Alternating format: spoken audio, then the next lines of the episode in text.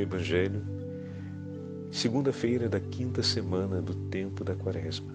O Senhor esteja convosco, Ele está no meio de nós. Proclamação do Evangelho de Jesus Cristo, segundo São João. Glória a vós, Senhor. Naquele tempo, disse Jesus aos fariseus: Eu sou a luz do mundo. Quem me segue não andará nas trevas, mas terá a luz da vida. Então os fariseus disseram: o teu testemunho não vale, porque estás dando testemunho de ti mesmo. Jesus respondeu: Ainda que eu dê testemunho de mim mesmo, o meu testemunho é válido, porque sei de onde venho e para onde vou. Mas vós não sabeis de onde venho, nem para onde vou. Vós julgais segundo a carne, eu não julgo ninguém, e se eu julgo, o meu julgamento é verdadeiro, porque não estou só mas comigo está o Pai que me enviou. Na vossa lei está escrito que o testemunho de duas pessoas é verdadeiro. Ora, eu dou testemunho de mim mesmo e também o Pai que me enviou dá testemunho de mim. Perguntaram então: Onde está o teu Pai? Jesus respondeu: Vós não conheceis nem a mim, nem a meu Pai. Se me conhecesseis, conhecerias também o meu Pai. Jesus disse estas coisas enquanto estava ensinando no templo, perto da sala do tesouro. E ninguém o prendeu porque a hora dele ainda não havia chegado. Palavra da salvação. Glória a vós, Senhor. Segunda-feira da quinta semana do tempo da Quaresma, em nome do Pai, do Filho e do Espírito Santo. Amém. Queridos irmãos e irmãs, a Santa Liturgia nos dá a oportunidade de continuarmos a leitura do oitavo capítulo do Evangelho de São João. Jesus continua às portas do templo após o episódio em que os fariseus trouxeram a mulher acusada de adultério e a lançaram a seus pés. Ontem, em nossa meditação, vimos essa imagem tão significativa daquela que, reconhecendo os seus pecados e sendo vítima de tão grande brutalidade e agressão por parte de seus acusadores, com um coração contrito e sem mais ter outra esperança a não ser aquela na palavra do Senhor Jesus, permaneceu a seus pés e foi perdoada. Enquanto aqueles que a acusavam e traziam consigo inúmeros pecados, sendo expostos ao reconhecimento da própria culpa, a reconhecem mas deixando as pedras ali, voltam para as sombras da morte, de onde saíram para acusar aquela que o Senhor salvou em sua misericórdia. Eles, diante da palavra de Jesus, também reconheceram, mas apenas diante deles mesmos, os seus próprios pecados. E deixaram as pedras ali, aos pés de Jesus, mas não caíram por terra prostrados a suplicar a Deus, único capaz de perdoar os pecados, o perdão e a misericórdia. E dessa forma preferiram voltar para as trevas do próprio erro e permanecer com o próprio pecado, sendo eles próprios para si mesmos Deus e juiz favorável às suas intenções. Essa imagem ela é muito dura, mas está na base do discurso que se segue no Evangelho de João.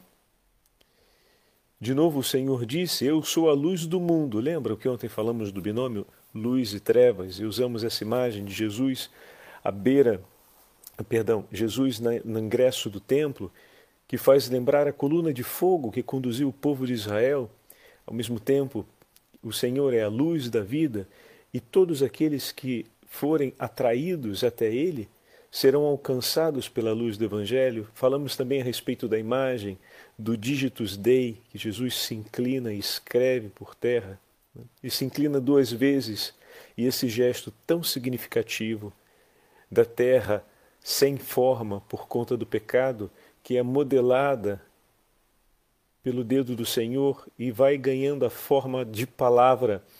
E ali falávamos da imagem do Espírito Santo que vem sobre o homem pecador e imprime uma outra vez nele a forma da palavra viva, que é o próprio Cristo. E o Senhor faz isso uma primeira vez por ela, depois se levanta, dirige a palavra que para eles seria a ocasião, para os acusadores da mulher, seria a ocasião de caírem por terra e também eles suplicarem a misericórdia do Senhor, e por eles então o Senhor uma segunda vez se abaixa e repete o mesmo gesto, testemunhando dessa forma que, assim como o anúncio por ela da misericórdia de Deus foi feito com a frase que o Senhor lhes diz, também foi feito o anúncio de misericórdia para eles. Mas ao invés deles caírem ajoelhados por terra, eles largam ali as pedras que trouxeram e voltam com o próprio pecado para casa. E permanece aos pés daquela mulher, aos pés de Jesus, aquela mulher que reconheceu a sua própria condição e a o sinal, o testemunho daqueles que, reconhecendo o próprio pecado, não esperam em Deus a misericórdia, que são as pedras. Ficaram aos pés de Jesus a mulher e as pedras. As pedras como testemunho contra aqueles que partiram, não porque tinham pecado, mas porque não esperaram em Deus o seu perdão. Jesus não está fazendo o, o tipo um investigador que coloca. Isso é a nossa forma de pensar mesquinho, medíocre. De olha lá, tá vendo? Ele também tem pecado. Jesus esfregou na cara dele que ele também tem pecado, saiu com o rabinho entre as pernas. Esse tipo de pensamento não tem espaço no Evangelho, meu irmão. E não é um tipo de pensamento que pertence à vida cristã. Essa é uma interpretação vulgar e ainda sob a lógica da vingança e da retaliação. Não pertence. O Senhor não falou para esse motivo. O Senhor falou para que eles se convertessem, para que eles caíssem de joelhos ali junto com ela. O coração de Jesus se alegra por um pecador que se arrepende, mas permanece triste por tantos outros que, tendo ouvido o anúncio da misericórdia, preferiram permanecer no próprio pecado. Lembre-se disso, para que essa mentalidade que não é do Evangelho, não é de Cristo, não venha fazer parte não só da nossa vida, mas até mesmo da nossa forma de falar, ler e ensinar o Evangelho. As pedras ficaram ali como testemunho contra eles da rejeição à misericórdia de Deus. E hoje o Senhor começa o seu discurso, a continuação do discurso, vem exatamente a imagem da luz. Novamente o binômio de João, que nós falávamos ontem que é muito importante em todo o Evangelho. Eu sou a luz do mundo. Quem me segue não andará nas trevas, mas terá a luz da vida. Olha ali, a luz da vida se refletindo sobre a vida daquela mulher, iluminando-a por inteiro ao se levantar depois de conhecer um amor tão grande e único por ela que salvou-lhe a vida. Não a vida apenas de momento, por conta da desgraça a qual estava sendo condenada por aqueles que a acusavam, mas salvou-lhe a vida porque deu-lhe a chance de recuperar não apenas a esperança, mas recuperar a fé.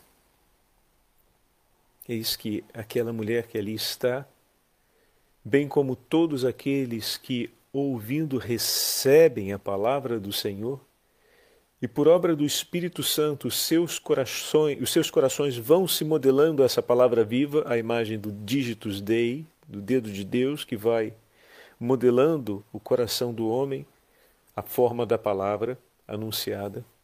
Todos esses terão a luz da vida. E eis que Parte daqueles que largaram as pedras e não seguiram o Senhor e não abraçaram a misericórdia, como falamos já na semana passada, aqueles que perdem a fé, por fim, passam a inimizade contra Deus e tudo o que lhe pertence. Disseram-lhe então os fariseus, versículo 13: Tu dás testemunho de ti mesmo e teu testemunho não é válido. E amparados por um argumento da do, decal, do perdão do Deuteronômio, do Pentateuco, do conjunto dos livros da, da lei, eles fazem essa declaração contra o Senhor. E Jesus respondeu-lhes: Embora eu dê testemunho de mim, meu testemunho é válido, porque sei de onde venho e para onde vou. É válido porque Ele é verdadeiramente Deus e verdadeiramente homem. Mas não para só aí. Na continuação do discurso, quando o Senhor apresenta o Pai e que o Pai o enviou, e fala que ele não veio para julgar, e julgar aqui, já falamos isso outras vezes e aproveito para repetir. Na tradição semítica, o verbo julgar tem o valor de condenar. Não é como nós o entendemos, de realizar um ato de juízo, ou seja, realizar o exercício da razão que nos leva a ter um juízo a respeito de um determinado assunto é algo completamente ilícito e não é um pecado. O juízo, ou o exercício da razão, ele se torna temerário quando não é iluminado pela fé e estabelece em desfavor do meu irmão um ato de ausência de esperança. Quando esse juízo me leva a estabelecer contra o meu irmão uma condenação, uma sentença sumária e definitiva, agora nós estamos realmente cometendo um pecado, porque isso foi reservado ao próprio Deus. E o próprio Deus, Pai Onipotente, entregará isso, entregou já, nas mãos de seu Filho, e ele o fará no dia do juízo final. Então, se ele mesmo não aplica aquilo que lhe será entregue por direito, como podemos nós querer realizar aquilo que o próprio Senhor o que o próprio Deus Onipotente reservou a nosso Senhor e ele não realizou contra nós, né? porque a condenação é a declaração final a nosso respeito, o que significa que o livro da misericórdia permanece aberto por nós.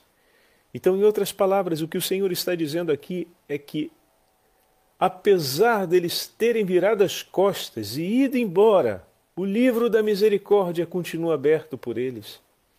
A porta da misericórdia continua aberta, mas eles insistem em não querer atravessá-la. Eles insistem em permanecer distante. E na continuação do discurso, o Senhor vai dizer que o Pai dá testemunho dele, pelas suas obras, pelos seus atos, e esse testemunho do Pai é válido. Então, se eles esperavam que fosse um outro a dar testemunho dele, além do seu testemunho a respeito de si mesmo ser válido, o testemunho do Pai a respeito dele o valida conforme a lei. E essas palavras do Senhor são tão desconcertantes, porque cada vez mais o Senhor se apresenta de maneira clara e evidente diante dos olhos e diante da vida daqueles que o repudiam. Por isso, falamos que ah, no final o repúdio a Deus tem um peso enorme, porque não é algo de momento, mas é fruto de um empenho da alma que foi aos poucos abandonando a fé e, por fim, abandonou o amor a Deus. O livro dos, a carta aos Hebreus nos diz assim, falando a respeito de nosso Senhor: Se Deus lhe submeteu todas as coisas, nada deixou que não lhe fosse submisso. Olha que, que maravilha, meus irmãos. Tudo está submisso a nosso Senhor. E o Senhor hoje no Evangelho declara para nós que as portas da misericórdia continuam abertas. Atualmente, porém, ainda não vemos que tudo lhe esteja submisso. De fato, a impressão que temos é que ainda as raias da maldade, do ódio, a violência que existe no mundo seja rebelde e não se deixe submeter a Cristo. Porém, o Evangelho de ontem desfaz essa ideia. Porque vimos aqueles que estavam embebidos de ódio e com desejo de realizar um ato de ódio, cumprindo uma ação inusitada, levando aos pés de Cristo aquela que queriam matar, aos pés daquele, o único que a poderia salvar. Isso revela para nós a soberania de nosso Senhor e de que Deus triunfa sobre toda a maldade. Ainda que o ódio se abata sobre a vida daqueles que temem a Deus, eles não perecerão em eterno, pois o Senhor é fiel em sua aliança e em seu amor. Ainda que os olhos dos justos se fechem para esse mundo, vendo a exuberância da maldade do ódio, os justos não morrem em vão e sem uma esperança, porque também os olhos de Cristo sobre a cruz se fecharam diante da exuberância do ódio daqueles que o condenaram. Mas o Senhor venceu a morte e não abandonou nenhum daqueles que Deus lhe confiou. E assim nós, ao morrermos com Cristo, com Cristo viveremos. Ao morrermos em Cristo, com Ele estaremos ao morrermos por Cristo, Ele por nós nos entregará a sua vida.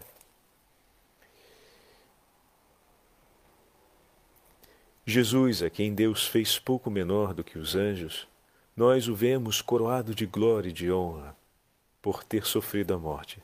Sim, pela graça de Deus em favor de todos, ele provou a morte. Continua ainda a carta aos Hebreus. Convinha de fato que aquele por quem e para quem todas as coisas existem, e que desejou conduzir muitos filhos à glória, levasse o iniciador da salvação deles à consumação por meio de sofrimentos. Pois tanto Jesus, o santificador, quanto os santificados são descendentes do mesmo ancestral. Por essa razão, ele não se envergonha de os chamar irmãos, dizendo: Anunciei o teu nome, ó Pai, a meus irmãos, e no meio da assembleia te louvarei, Senhor. E ainda, eu colocarei nele a minha confiança e também, eis-me aqui, com os filhos que Deus me deu. Belíssimo, meus irmãos, esse trecho da carta aos Hebreus que nos fala a respeito dessa aliança que é celebrada pela obra da misericórdia de Deus em nós. A imagem de ontem é a imagem que nos acompanha por essa inteira quinta semana da Quaresma. Permanecermos aos pés do Senhor, reconhecermos os nossos pecados e, e permanecermos ali, suplicando e esperando no Senhor a misericórdia escreve no seu comentário aos Salmos São João Fischer, bispo e mártir. Jesus Cristo é nosso sumo sacerdote e o seu precioso corpo é o nosso sacrifício, que ele ofereceu no altar da cruz para a salvação de todos os homens. O sangue derramado por nossa redenção não era de novilhos e de bodes, mas do inocentíssimo Cordeiro, Cristo Jesus, nosso Salvador. O templo, onde nosso sumo sacerdote ofereceu o sacrifício, não era feito por mãos humanas, mas edificado unicamente pelo poder de Deus, porque ele derramou seu sangue diante do mundo, que é, na verdade, o templo construído só pela mão de Deus. Este sacrifício é tão agradável e aceito por Deus que, logo ao vê-lo, não pôde deixar de compadecer-se de nós por quem o oferecia e derramar a sua misericórdia sobre todos os que estão verdadeiramente arrependidos. Olha que palavras maravilhosas. E além disso, é um sacrifício eterno. Não é oferecido apenas uma vez a cada ano, mas cada dia para o nosso consolo e ainda mais a cada hora no mundo inteiro e a cada momento para nosso conforto e nossa alegria. Por isso o apóstolo acrescenta obtendo uma eterna redenção, nos deu. Desse santo e eterno sacrifício, renovado a cada santa missa, participam todos os que experimentaram a verdadeira contrição e arrependimento dos pecados cometidos, e tomaram a inabalável resolução de não mais voltar aos vícios antigos, como o Senhor recomendou à mulher perdoada às portas do templo e de perseverar com confiança no caminho das virtudes a que se consagraram. É o que ensina São João com essas palavras: Meus filhinhos, escrevo isso para que não pequeis. No entanto, se alguém, por desgraça, voltar a pecar, temos junto ao Pai um defensor, Jesus Cristo justo ele é a vítima de expiação pelos nossos pecados, e não só pelos nossos, mas pelos pecados do mundo inteiro. Voltai até Ele e suplicai misericórdia. O Senhor esteja convosco, Ele está no meio de nós. Pela intercessão da Beatíssima Virgem Maria, mande misericórdia, abençoe-vos o Deus Todo-Poderoso, Pai, Filho, Espírito Santo. Amém.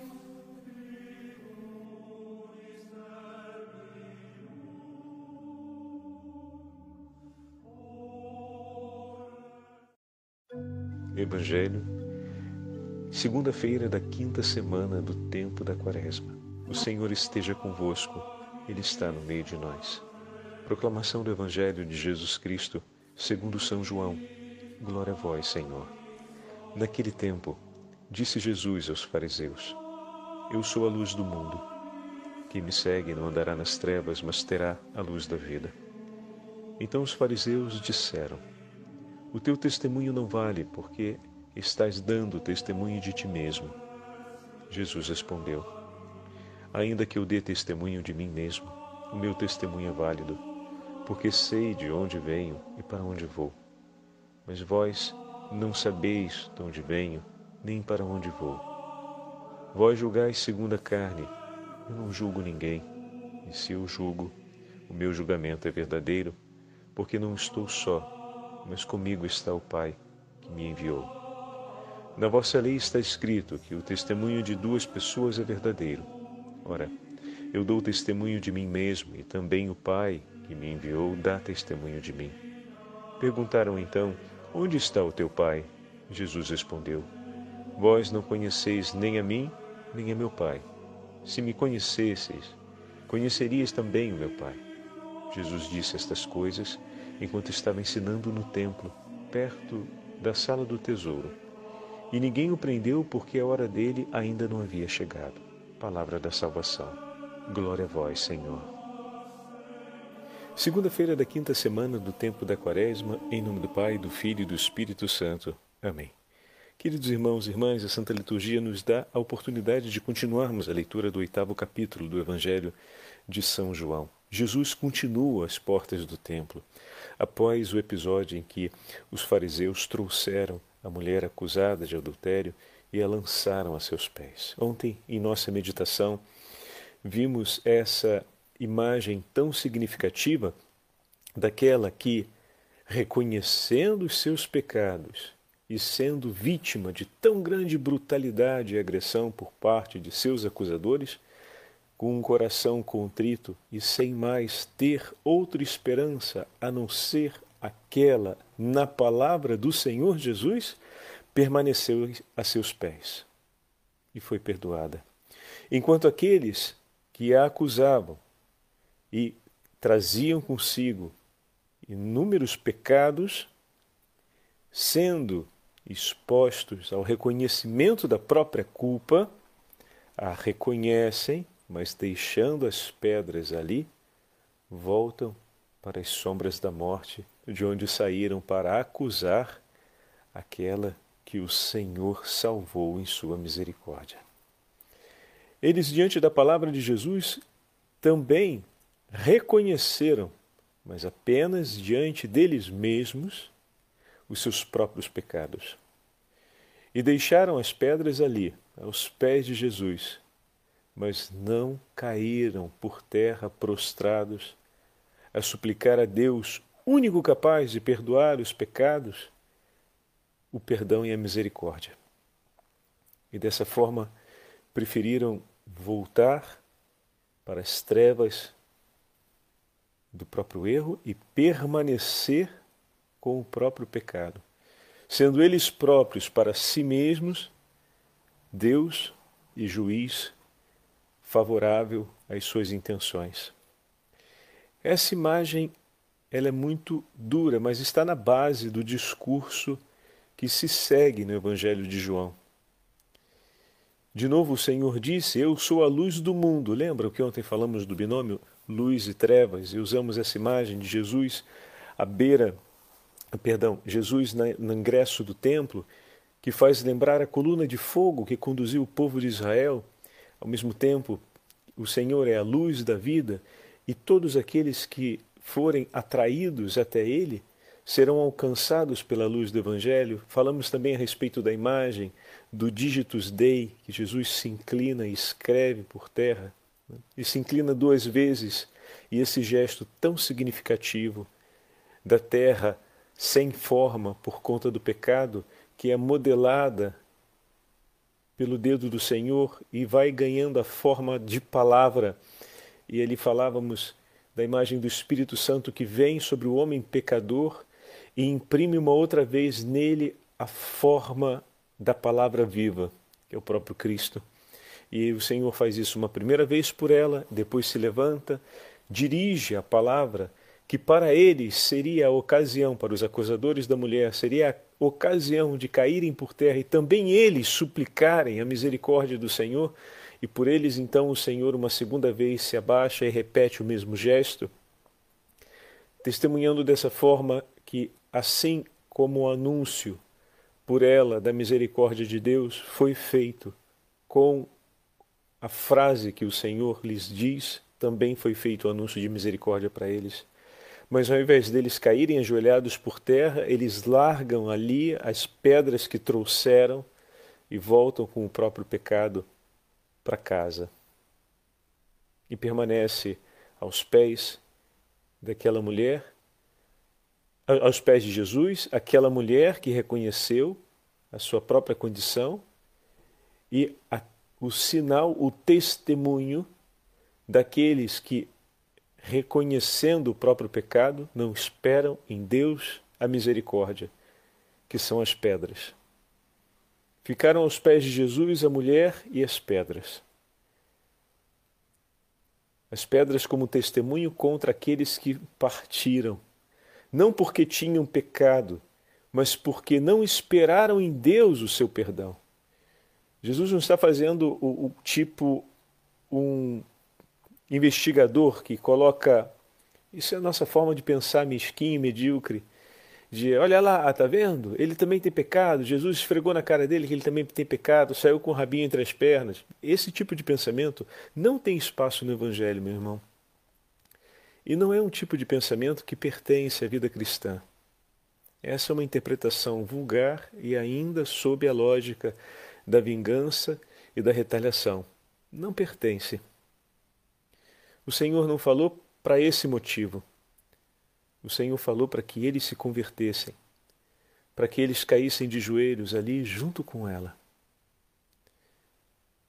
O coração de Jesus se alegra por um pecador que se arrepende, mas permanece triste por tantos outros que, tendo ouvido o anúncio da misericórdia, preferiram permanecer no próprio pecado. Lembre-se disso, para que essa mentalidade que não é do Evangelho, não é de Cristo, não venha fazer parte não só da nossa vida, mas até mesmo da nossa forma de falar, ler e ensinar o Evangelho. As pedras ficaram ali como testemunho contra eles da rejeição à misericórdia de Deus. E hoje o Senhor começa o seu discurso, a continuação do discurso, vem exatamente a imagem da luz. Novamente o binômio de João, que nós falávamos ontem que é muito importante em todo o Evangelho. Eu sou a luz do mundo. Quem me segue não andará nas trevas, mas terá a luz da vida. Olha ali, a luz da vida se refletindo sobre a vida daquela mulher, iluminando-a por inteiro ao se levantar depois de conhecer um amor tão grande e único por ela que salvou-lhe a vida. Não a vida apenas de momento, por conta da desgraça a qual estava sendo condenada por aqueles que a acusavam, mas salvou-lhe a vida porque deu-lhe a chance de recuperar não apenas a esperança, mas recuperar a fé. Eis que aquela mulher que ali está, bem como todos aqueles que, ouvindo, recebem a palavra do Senhor, e por obra do Espírito Santo, seus corações, os seus corações vão se modelando essa palavra viva, a imagem do digitus Dei, do dedo de Deus, que vai modelando o coração do homem, a forma da palavra anunciada. Todos esses terão a luz da vida. E eis que parte daqueles que largaram as pedras e não seguiram o Senhor e não abraçaram a misericórdia, como falamos já na semana passada, aqueles que perdem a fé, por fim, passam a inimizade contra Deus e tudo o que lhe pertence. Disseram-lhe então os fariseus, versículo 13: Tu dás testemunho de ti mesmo e teu testemunho não é válido. E amparados por um argumento da do, do perdão do Deuteronômio, do Pentateuco, do conjunto dos livros da, da lei, eles fazem essa declaração contra o Senhor. E Jesus respondeu-lhes: Embora eu dê testemunho de mim, meu testemunho é válido, porque sei de onde venho e para onde vou. É válido porque ele é verdadeiramente Deus e verdadeiramente homem. Mas não para só aí. Na continuação do discurso, quando o Senhor apresenta o Pai e que o Pai o enviou, e fala que ele não veio para julgar, e julgar aqui, já falamos isso outras vezes e aproveito para repetir. Na tradição semítica, o verbo julgar tem o valor de condenar. Não é como nós o entendemos, de realizar um ato de juízo, ou seja, realizar o exercício da razão que nos leva a ter um juízo a respeito de um determinado assunto é algo completamente ilícito e não é um pecado. O juízo ou o exercício da razão, ele se torna temerário quando não é iluminado pela fé e estabelece em desfavor do meu irmão um ato de ausência de esperança. Quando esse juízo me leva a estabelecer contra o meu irmão uma condenação, uma sentença sumária e definitiva, agora nós estamos realmente cometendo um pecado, porque isso foi reservado ao próprio Deus. E o próprio Deus, Pai Onipotente, entregará isso, entregou já, nas mãos de seu Filho, e ele o fará no dia do juízo final. Então, se ele mesmo não aplica aquilo que lhe será entregue por direito, como podemos nós querer realizar aquilo que o próprio Senhor o que o próprio Deus Onipotente reservou a nosso Senhor, e Ele não realizou contra nós, né? porque a condenação é a declaração final a nosso respeito, o que significa que o livro da misericórdia permanece aberto por nós. Então, em outras palavras, o que o Senhor está dizendo aqui é que, apesar deles terem virado as costas e ido embora, o livro da misericórdia continua aberto por eles. A porta da misericórdia continua aberta, mas eles insistem em não querer atravessá-la. Eles insistem em permanecer distante. E na continuação do discurso, o Senhor vai dizer que o Pai dá testemunho dele, pelas suas obras, pelos seus atos, e esse testemunho do Pai é válido. Então, se eles esperavam que fosse um outro a dar testemunho dele, além do seu testemunho a respeito de si mesmo ser válido, o testemunho do Pai a respeito dele o valida conforme a lei. E essas palavras do Senhor são tão desconcertantes, porque cada vez mais o Senhor se apresenta de maneira clara e evidente diante dos olhos e diante da vida daqueles que o repudiam. Por isso, falamos que no final o repúdio a Deus tem um peso enorme porque não é algo de momento, mas é fruto de um empenho da alma que foi aos poucos abandonando a fé e, por fim, abandonou o amor a Deus. O livro dos, a carta aos Hebreus nos diz assim, falando a respeito de nosso Senhor: Se Deus lhe submeteu todas as coisas, nada deixou que não lhe fosse submisso. Olha que, que maravilha, meus irmãos. Tudo está submisso a nosso Senhor. E o Senhor, hoje no Evangelho, declara para nós que as portas da misericórdia continuam abertas. Atualmente, porém, ainda não vemos que tudo lhe esteja submisso. De fato, a impressão que temos é que ainda as raias da maldade, do ódio, a violência que existe no mundo seja rebelde e não se deixe submeter a Cristo. Porém, o Evangelho de ontem desfaz essa ideia. Porque vimos aqueles que estavam embebidos de ódio com desejo de realizar um ato de ódio, cumprindo uma ação inusitada levando aos pés de Cristo aquela que queriam matar, aos pés daquele, o único que a poderia salvar. Isso revela para nós a soberania de nosso Senhor e de que Deus triunfa sobre toda a maldade. Ainda que o ódio se abata sobre a vida daqueles que temem a Deus, eles não perecerão em eterno, pois o Senhor é fiel em sua aliança e em seu amor.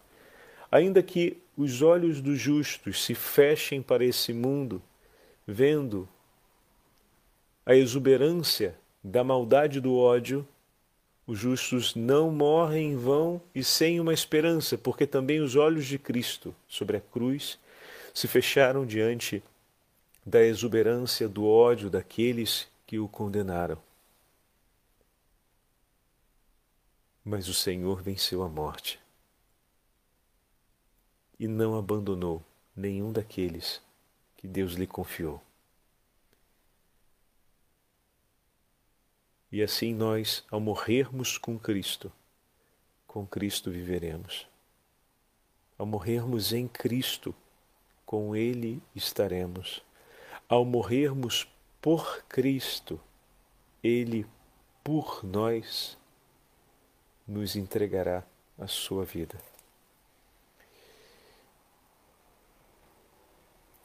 Jesus, a quem Deus fez pouco menor do que os anjos, nós o vemos coroado de glória e de honra por ter sofrido a morte. Sim, pela graça de Deus em favor de todos, ele provou a morte Continua ainda a carta aos Hebreus. Convinha de fato que aquele por quem e para quem todas as coisas existem, e que desejou conduzir muitos filhos à glória, levasse o iniciador da salvação deles à consumação por meio de sofrimentos. Pois tanto Jesus, o santificador, quanto os santificados são descendentes do mesmo ancestral. Por essa razão, ele não se envergonha de os chamar irmãos, dizendo: Anunciei o teu nome, ó Pai, a meus irmãos. E no meio da assembleia te louvarei, Senhor. E ainda, eu colocarei nele a minha confiança e também, eis-me aqui com os filhos que Deus me deu. Belíssimo, meus irmãos, esse trecho da carta aos Hebreus que nos fala a respeito dessa aliança que é celebrada pela obra da misericórdia de Deus em nós.